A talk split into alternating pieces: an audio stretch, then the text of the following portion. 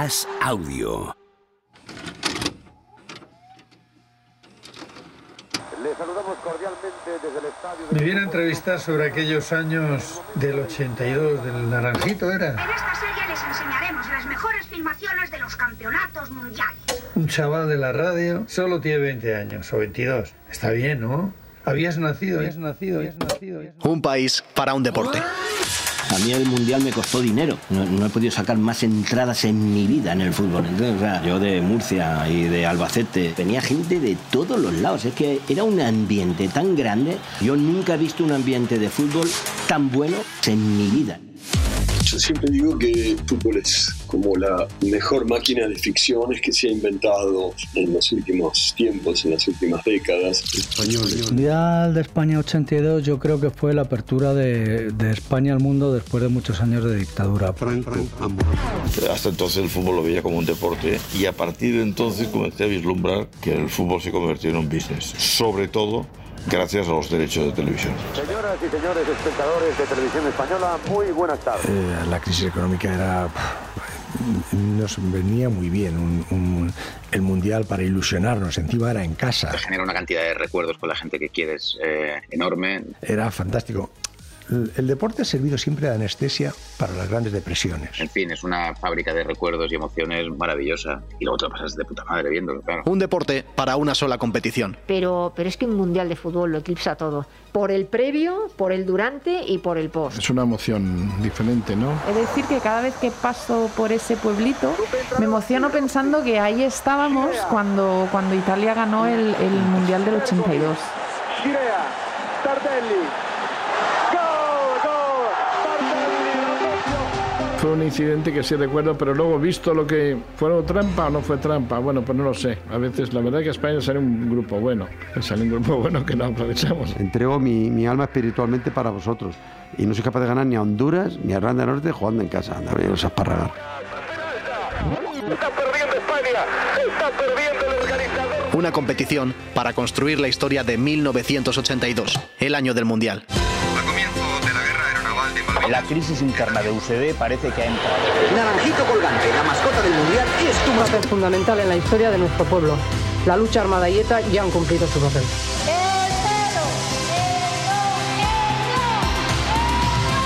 1982. El año del Mundial. Un podcast original de As Audio en colaboración con Podium Podcast y Cadena Ser.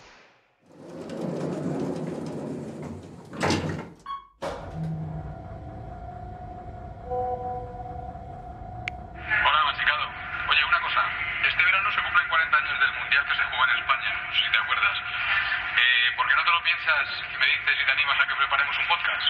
Venga, luego lo vemos. Javi, ¿cómo vas, tío? Oye, hace unos días estuvimos hablando en la sección de fútbol para hacer un podcast. Creo que, que Luis te ha comentado algo, pero bueno, ni había nacido, pero, pero venga, a si te animas con el Mundial del 82, el de y todo eso. Eh, no sería muy bien para España, eso ya te lo adelanto, pero bueno, a ver qué, qué podemos hacer. ¿Vale? Un abrazo.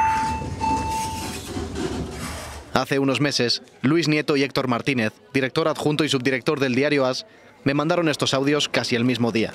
Nos juntamos en la redacción y mientras les escuchaba no paraba de pensar en que no tenía ni idea del Mundial de España. De los Juegos Olímpicos sí, porque salieron genial, se consiguieron muchas medallas, queda la Villa Olímpica y cada poco tiempo hay un documental, un programa especial. Barcelona 92 salió muy bien y lo seguimos recordando, pero del Mundial me sonaba naranjito y poco más si te soy sincero. De hecho, para mí el Mundial de España era otro. Vamos que se desmarca Torres, el mundo contra Navas que tiene ahí velocidad para ir, consigue enviar la pelota para el tacón de Iniesta. El que se jugó a más de 11.000 kilómetros, el de Johannesburgo, Turban, Pretoria, el de Sudáfrica, el que ganamos, El rechace para Cés, Cés para Iniesta,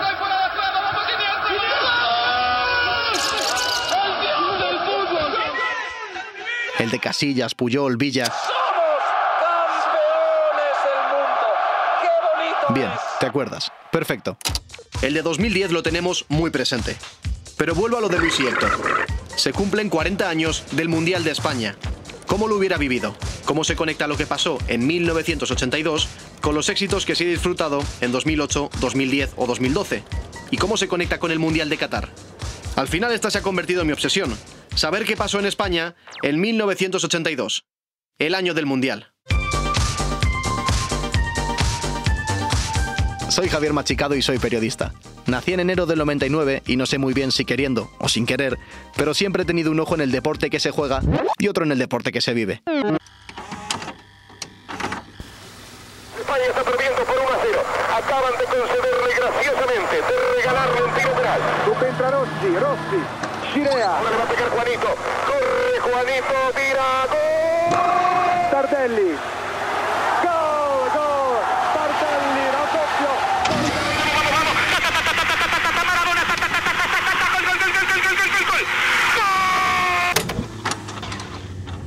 Cada cuatro años, el mundo se para. Un país se convierte en el epicentro del único evento deportivo comparable a unos Juegos Olímpicos. Miles de millones de personas, miles de millones de billetes. Esto último corre mucho más que los jugadores. Es un espectáculo de masas, se mire por donde se mire. Patrocinadores, derechos televisivos, entradas para los partidos, hoteles, restaurantes. Entre todos se genera uno de los negocios más lucrativos que se puedan imaginar. Y esto, claro, repercute en el país organizador. Normalmente para bien, pero no siempre. Tuvo algún aspecto malo, que no se llenó el inaugural, por ejemplo. Samarancha había visto que la venta de entradas podía ser un problema para los beneficios económicos. Pero eso fue un fracaso de Mundi España, que era la, la agencia a la que vendieron los derechos. No era mala la estrategia, en principio. El problema es cuando esas entradas no se vendían, se tenían que devolver, dónde iba el dinero, el beneficio de esto. Más allá de los resultados, me pregunto cómo era esa España. La mayoría de las fuentes que hemos reunido en este podcast insisten en que el cambio de la tele en blanco y negro al color era una metáfora real de lo que se vivía en las calles. Algunos me hablan de una España gris, marrón incluso, de una España que quería demostrarle al mundo que era tan capaz como otras, que quería modernizarse, asentarse como democracia. Pero sus posibilidades económicas, su inestabilidad social y política, la falta de infraestructuras y servicios limitaban mucho las opciones. La cuestión estaba muy, muy caliente a nivel político, la dimisión de Suárez del año anterior, el golpe de Estado semifallido. Pero bueno, yo creo que se tomó también como una idea de, de sacar España adelante, ¿no? Un, un, primer intento de modernización a España y, y, de, ser, y de ser un escaparate hacia, hacia, hacia afuera y, intentar quitarse la caspa aquella de 40 años de dictadura y que este país era, estaba entre un cuartel y un convento, más o menos. ¿España debía asumir tanta responsabilidad? ¿Tanto escaparate serviría de ayuda o más bien evidenciaría que sí pero no? Que queremos, pero no podemos.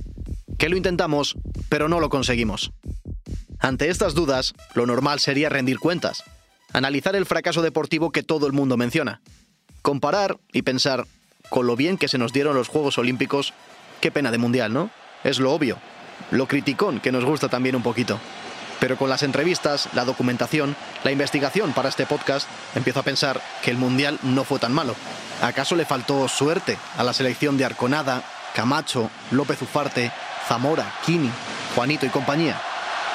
Sí, de, en realidad de todo se había pensado para que fuese una final España-Brasil. Pero vamos, Brasil se lo cargó Italia y España no dio la talla. Normalmente el equipo, el equipo anfitrión pues tenía sus opciones. Además, viendo cómo había quedado el sorteo, nos habían engañado y nos habían dicho que el equipo era un equipazo. Que no era malo, ¿eh? pero vamos, no, no era un equipo para ganar el Mundial de ninguna de las maneras. Y no solo pienso que no fue tan malo, sino que incluso fue un Mundial muy bueno, pese al sorteo, al calor, al bajón por caer eliminados mucho antes de lo esperado. En España se celebra uno de los mejores mundiales de la historia. ¿Por qué? Eso voy a contarte. ¿Te imaginas que el Mundial de Naranjito, el de España 82, pudiera considerarse uno de los mejores de la historia? A ver, te avanzo.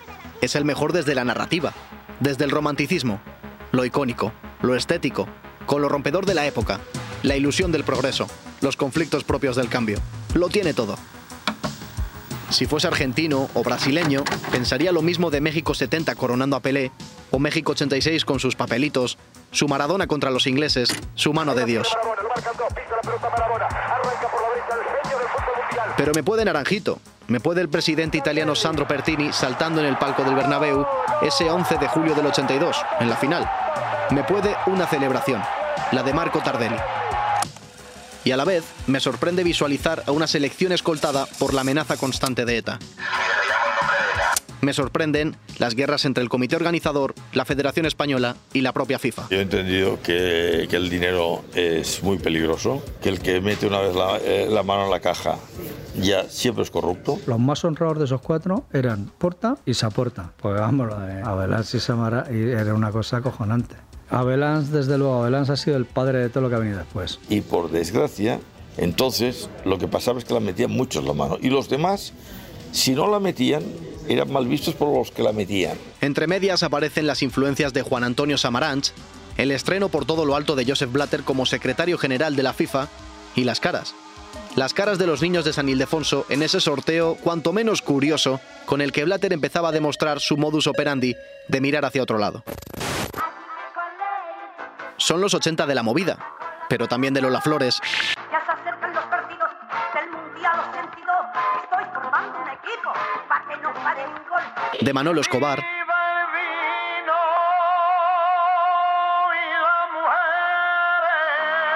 de ET, de Chanquete y Verano Azul, del cine ese eclipsando la publicidad de los periódicos, hasta de la liberación de Papucci, el concierto de los Rolling en el Calderón, la visita del Papa, el estreno de Thriller.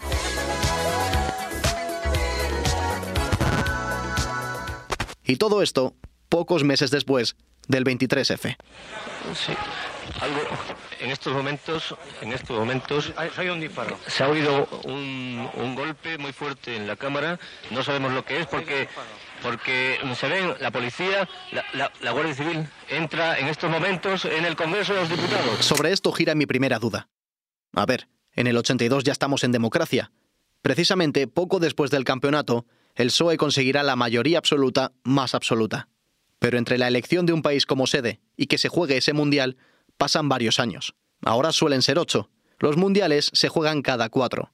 Sin embargo, este fue un proyecto franquista, y la primera vez que se habló de España 82 fue 18 años antes, en el 64. Hay un sector, no todo el franquismo, pero un sector dentro del franquismo que, que piensa y dice, bueno, ¿por qué no utilizamos el deporte como un instrumento para mostrar una imagen más agradable? ¿no? Que el Mundial fue un proyecto franquista, de eso ya te hablaré en el próximo episodio. Pero en la serie iremos más allá. Este Mundial fue un punto de partida, una oportunidad para la modernización, un escaparate que coronaría con los Juegos Olímpicos del 92. Vamos a descubrir qué pasó entre un evento y otro, cuáles son las glorias y penurias, lo imborrable y los olvidos. No fue un Mundial perfecto, pero sí muy especial. Fue el primero de Maradona. Dicen que juega la mejor Brasil de la historia. Y batimos un récord. Nunca antes, nunca después, un mundial tiene 14 sedes en un único país. Lo disputaron 24 equipos, algunos de ellos tan exóticos como Kuwait, Argelia o Nueva Zelanda. Pero la celebración estuvo en peligro constante, por el terrorismo, por una durísima crisis económica, por el incidente de la colza. La organización está más que cuestionada. En la prensa se habla entonces de un búnker del fútbol. Más adelante sumaríamos las mañas de la FIFA y su relación con el Comité Olímpico Internacional. Empieza 1982, el año del Mundial. Jugadores, periodistas, políticos y organizadores, más de 30 voces para descubrir por qué en España hemos olvidado lo que pasó entonces, más allá de Naranjito. 1982, el año del Mundial.